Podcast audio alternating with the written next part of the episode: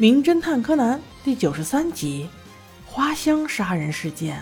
今晚在米花大酒店要开展一个重要的典礼——世界艺术大赛颁奖典礼，有很多当红艺人都会来参加。小五郎叔叔也在邀请范围之内。他被邀请过来，可不是因为他对艺术有什么高深的见解，而是因为有一位要表演的当红艺人收到了一封恐吓信。这位艺人名叫丽香小姐。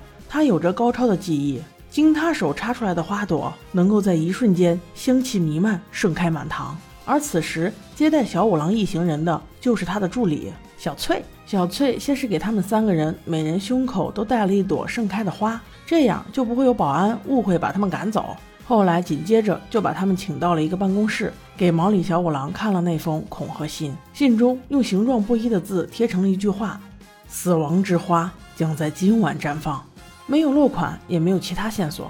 此时，丽香小姐却不屑地说：“小翠啊，就是你太大惊小怪了。我看这就是恶作剧，不用理会。肯定是那些嫉妒我得奖的人。我的艺术造诣可是很深的。”听到这些话，感觉这个女明星好嚣张啊！正在此时，经理人白木先生走了进来，也是为这封恐吓信来的。但是他却说：“恐吓信无关紧要，今天的嘉宾都很重要，必须要开下去。”柯南看到这个怪叔叔，感觉有些奇怪。哦，对了，是他胸前的那朵花。为什么我们身上的花都是开着的，而他的花是花骨的？这么与众不同，难道这一集要死的就是他？白木撂下了这两句话便走了。此时，丽香小姐又发起牢骚：“切，什么经理人，不就是有两个臭钱吗？老娘看见他就觉得恶心。”小五郎对这个女明星也没什么好印象。于是带着两个孩子到大厅里吃自助餐去了。还没等把最想吃的那块肉填进嘴里，竟然有一个帅帅的服务员小哥哥过来找毛利小五郎，问其究竟，才知道他是敲白木经理的门，敲了很久也没人应答，自己也不敢私闯进去，所以找小五郎过来帮个忙，想办法敲开白木经理的门。小五郎当然义不容辞了，就是可惜了那块肉。他过来之后敲门无果，找到了备用钥匙，打开门一看，今天的剧情。终于走上正轨，那个叫白木的经理人果然死了。而此时，他胸前的那朵花已经盛开。此时，木木警官不得不来，还是经过警方勘查，得到以下结论：死者脖子上有条领带捆绑，貌似像是被勒死的。可是领带打结的方式却很奇怪，因为打结处在死者喉结的部位，也就是说，凶手可能是正面把他勒死的。难道有人从正面被勒死还不反抗的吗？看到这种情况，小五郎叔叔脑洞大开。他认为可能是一个超级大块头用异于常人的力量，只需一下就将死者勒死。这也太扯了吧！估计就是巨石强森也做不到啊。但是木木警官还是相信了他，竟然让其他警员去查一下现在在场的嘉宾中有没有符合情况的人。经调查，没想到还真有那么一位。于是众人用最快的速度把他找到。五六个人都没有把他制服。当木木警官和小五郎都打算骑到那人身上去帮忙的时候，有警员却来报，此人根本就不可能，因为他有明确的不在场证明。众人这才松了口气。如果他真的是嫌疑犯，那今天麻烦就大了。所到警力全部出动，估计都不是他的对手。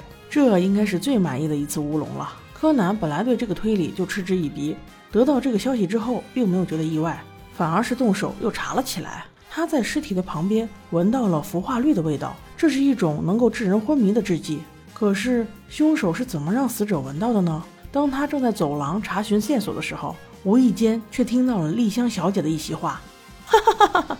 白木这个时候死的真是值啊！他不过是一个垫脚石的作用，竟然也想要控制我，真是自不量力。这个时候也算是死得其所了。”听到这些话之后，柯南决定要去他的房间查一查。于是他敲了门，并且趁两位小姐不注意，在门锁上贴了一条胶带纸。他给两位小姐说：“时间差不多了，请你们去上台。”于是二位走后，他悄悄地潜入了这个房间。果然让他发现了氟化物，但是在这个旁边竟然还有一瓶毒药。难道凶手还想再杀另一个人？他仔细整合了一下现在所知道的线索，原来凶手是把固体的氟化氢放在一朵花里。然后再急速冷冻，使花瓣全部包起来，戴在白木先生身上之后，经过室温慢慢融化，氟化氯也就蒸发了出来。这致使他陷入深度的昏迷，然后才被慢慢的勒死。那在旁边放着的那瓶毒药，就说明下一个被害人一定也带了一朵含苞待放的花。于是柯南就迅速在大厅里面找了个遍，竟没有一个人带着没开的花。最终，他的目光锁定在了舞台上。对，没错，凶手不但想要杀了那个人，而且他还想要自杀。柯南为了拯救他们两个，破坏了整个表演现场，把所有的鲜花全部都踢倒了。小五郎叔叔正准备过来斥责他的时候，正好被一针扎晕，于是便开始了今天的推理。废话没有，先把刚才的那一段又说了一遍，大家就知道白木经理是怎么死的了。而后他又指出，真正的凶手就是小翠，他的目标除了白木先生，还有丽香小姐，甚至还有自己，因为他应该是为了复仇，为了被夺走创意的姐姐复仇。手法就是等丽香小姐令这些所有的花都盛开之后，瞬间就会弥漫出大批毒药，这样他们就可以同归于尽了。听到这里，这一集的犯人和其他集数真的不太一样。小翠竟没有反驳，直接给承认了。对，就是我，我早就已经看不惯丽香小姐的所作所为，而且这个前卫的插花创意本来就是我姐姐的，现在反而被你独占鳌头，而且还请了什么白木给你当资助人。你俩真是蛇鼠一窝，你们全部都该死，都去陪我姐姐吧。说着说着，竟然也流下了追思的眼泪。宝宝们，现在知道版权的重要性了吧？请各位亲爱的支持我吧。晚安喽，下集见。